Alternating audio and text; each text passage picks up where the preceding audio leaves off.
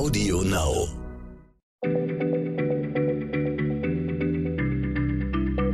Schneller Schlau, der kurze Wissenspodcast von PM.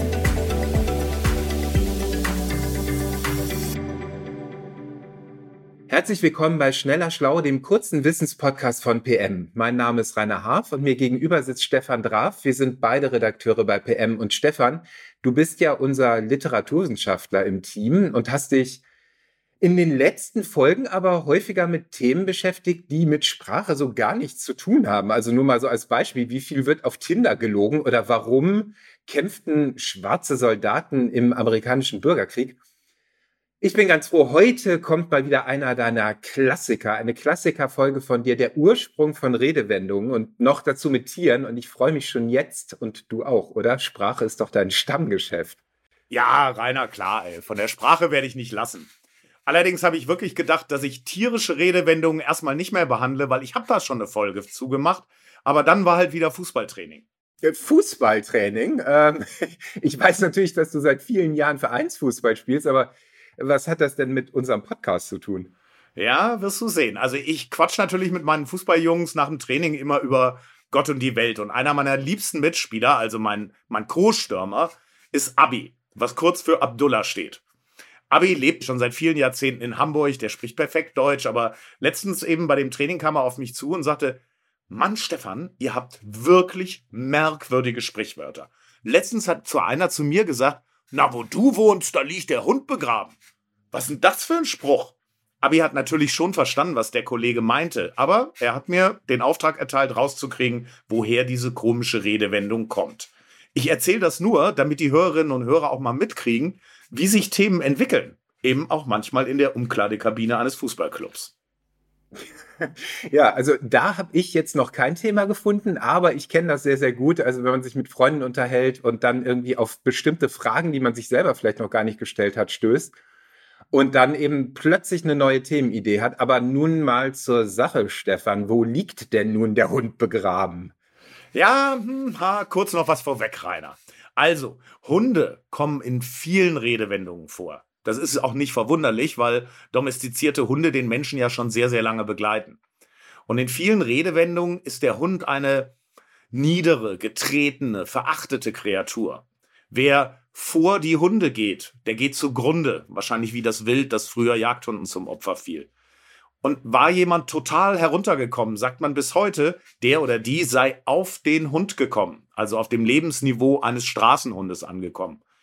Und äh, ein dicker Hund ist ein Ausdruck der Überraschung, weil dicke Hunde im Mittelalter, denn aus dieser Zeit stammen viele dieser Ausdrücke, weil also dicke Hunde im Mittelalter wirklich etwas Ungewöhnliches waren. Ungewöhnlicher offenbar als heute, denn heute sehe ich hier und da doch relativ oft mal einen dicken Hund. Ähm, aber nun, Stefan, komm, spann uns nicht länger auf die Folter. Ich möchte jetzt endlich wissen, wo der Hund begraben ist. ja, also, ich kannte auch die Bedeutung, dass der begrabene Hund zeigen sollte, dass ein Ort vollkommen abgelegen liegt. Ich kannte aber auch eine andere Bedeutung der Redewendung. Da steht der begrabene Hund für den Kern eines Problems oder dessen Lösung. Also so ähnlich wie weil dieser Typ immer wieder denselben Fehler macht, geht bei uns alles schief. Da liegt der Hund begraben. Verstehst du? Ja. Und das ist wohl auch die ältere und grundlegendere Bedeutung. Aber die andere hat auch einen Ursprung. Es gibt nämlich wirklich einen Hundegrabstein in einem kleinen Ort namens Winterstein in Thüringen. Dort liegt Stutzel, ein Hund, der 1630 begraben wurde. So steht es auf dem Grabstein. Seine Geschichte er hatte für sein Frauchen, einer Gräfin aus dem Hause von Wangenheim, Liebesbriefe an einen Grafen aus der Nachbarschaft überbracht, heimlich, viele Jahre lang. Und als er starb, hat die Gräfin den Hund standesmäß begraben lassen. Gerüchte besagen sogar, dass der Hund in einem Sarg liegt. Und weil Winterstein wirklich ein kleiner Ort ist, heute leben da etwa 1000 Menschen, und weil der Grabstein ja nun wirklich fast 500 Jahre alt ist, ist das schon möglich, dass dieser eine Grabstein auch diese Bedeutung angestoßen hat einen abgelegenen Ort, an dem der Hundegrabstein das spektakulärste ist. Ach, was für eine schöne Geschichte. Wirklich, wirklich schön. Aber du sagtest ja eben, also es gibt noch diese andere ähm, Interpretation äh, der, der Wendung, und zwar im Sinne von da liegt der Kern eines Problems. Gibt es denn da noch irgendeine Erklärung, die damit zusammenhängt? Ja, es gibt eine Erklärung, die ist auch noch älter als der Hundegrabstein und die ist so, also die war für mich so unerwartet, dass ich sie sehr gerne erzähle.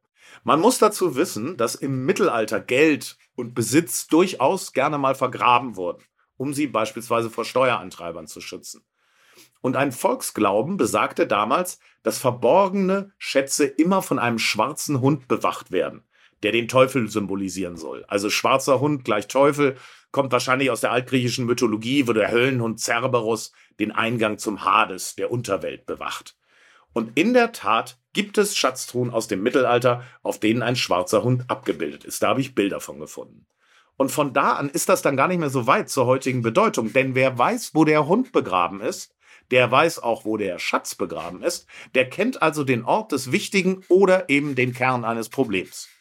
Dieselbe Bedeutung hat übrigens die ziemlich abgefahrene Redewendung, da liegt der Hase im Pfeffer. Soll ich die auch noch schnell erklären? Oh ja, bitte, bitte, bitte.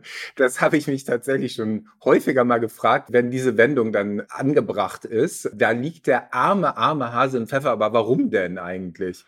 Also, armer Hase stimmt schon mal, denn wenn der Hase im Pfeffer liegt, ist er auf jeden Fall tot. Der äh, Ausdruck stammt von einem Gericht, das es eben schon im Mittelalter gab, dem Hasenpfeffer. Das ist so eine Art Hasenfleisch-Ragout in so einer Pfeffertunke oder eben so eine Pfeffersoße, die man zum Hasenbraten reichte. Und für diese Soße wurden natürlich die Teile des Hasen verwendet, die nicht für den Braten, aber eben für die Zubereitung der Soße geeignet waren. Das sogenannte Hasenklein. Und es war eben für die Esser keine einfache Sache, diese ganz kleinen Fleischstückchen in der Pfeffersoße ausfindig zu machen.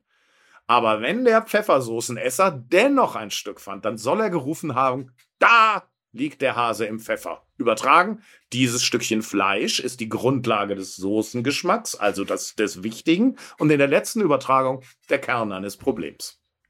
Also, es ist wirklich herrlich. Das sind so tolle Erklärungen, Stefan.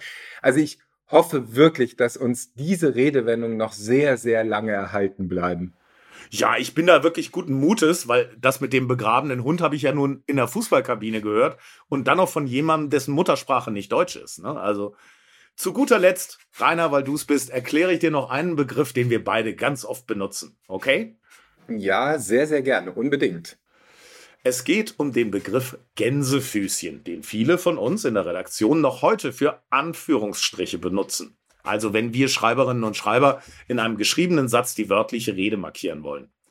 Aber die heutigen Anführungsstriche, die sehen überhaupt nicht aus wie Gänsefüße. Warum heißen die dann so? Nun, im 18. Jahrhundert und bis weit ins 20. Jahrhundert hinein hat man die Anführungsstriche noch in einer Bewegung geschrieben und das sah dann wirklich wie ein V aus oder eben wie ein kleiner Gänsefuß und nicht wie diese beiden Striche heute. Und es blieb dann dem deutschen Dichter Jean Paul überlassen, den Ausdruck zu etablieren. Er schrieb so gegen Ende des 18. Jahrhunderts, wir folgen natürlich gleichsam auf den Gänsefüßen dem Autor leichter und vernehmen ihn mit den Hasenöhrchen besser. Seitdem gibt es diesen Ausdruck. Und erst seit ungefähr 1970 sind die V-förmigen Gänsefüßchen gänzlich aus der Mode gekommen. Und man benutzt die beiden Striche, die übrigens hochoffiziell schwebende Kommas heißen. So, dafür soll es heute auch genug sein mit den tierischen Ausdrücken. Okay, Stefan, also ich habe aber das dringende Gefühl, dass das trotzdem noch nicht die letzte Folge dieser Art gewesen ist. Aber gut, bei uns gibt es auch viele Themen aus ganz, ganz anderen Bereichen, liebe Hörerinnen und Hörer. Und wenn ihr mögt, dann hört doch wieder bei uns rein. Bis dahin sagen wir Tschüss. Tschüss. Schneller Schlau, der kurze Wissenspodcast von PM.